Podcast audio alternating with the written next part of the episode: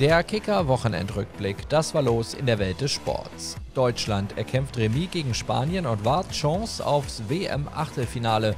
Marokko schlägt Belgien, Argentinien dank Messi wieder auf Kurs, Favoritensiege in der Handball-Bundesliga, Kanada gewinnt den Davis Cup und Leon Dreiseitel krönt famose Aufholjagd der Edmonton Oilers in New York.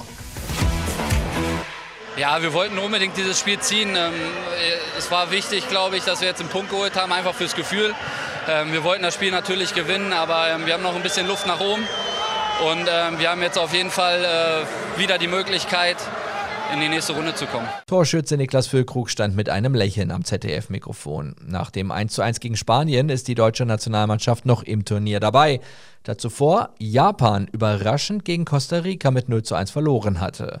Thomas Müller hat bei den ZDF-Kollegen die Marschroute für das abschließende Spiel am Donnerstag gegen Costa Rica mal vorgegeben. Alles egal, wir haben jetzt einen Punkt. Wir haben die Aufgabe, Costa Rica zu schlagen äh, und dann äh, zu hoffen, dass das Ergebnis auf der anderen Seite zu uns am dazu passt.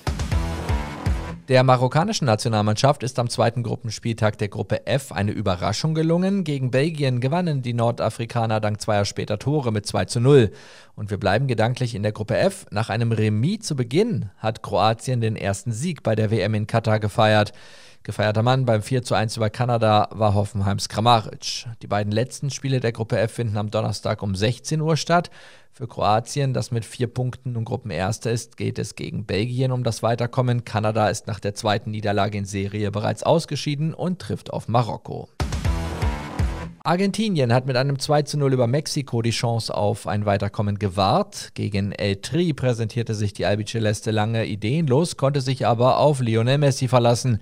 Mit dem Sieg hat Argentinien somit die Chance aufs Weiterkommen gewahrt und kann am letzten Spieltag gegen Polen das achte Finale klarmachen.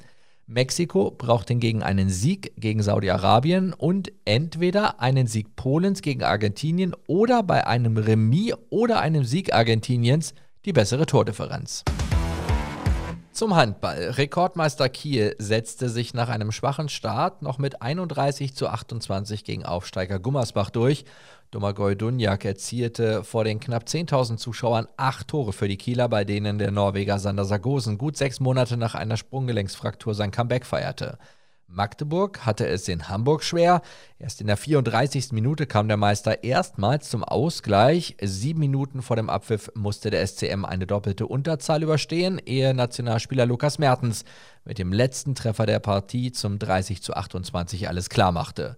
In Flensburg hielten die Stuttgarter die Partie bis zum 16 zu 17 zu Beginn des zweiten Durchgangs lange offen. Dann hatten die Schwaben der Angriffswucht der SG bei der Rückraumspieler Lasse Möller seinen Vertrag bis 2026 verlängerte, nur noch wenig entgegenzusetzen. Endstand 29 zu 25 für Flensburg.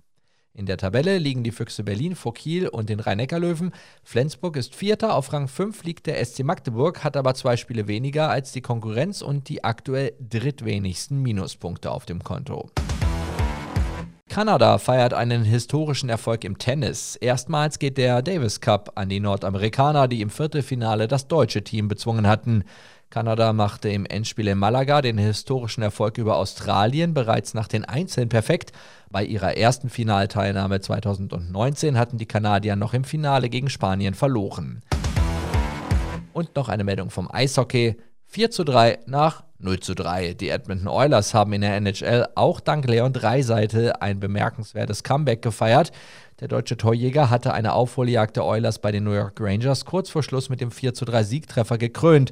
Nach dem zweiten Drittel lagen die Oilers noch mit drei Treffern zurück, ehe sie das Spiel im Schlussabschnitt komplett drehten. Mehr jederzeit auf kicker.de oder in der Kicker-App.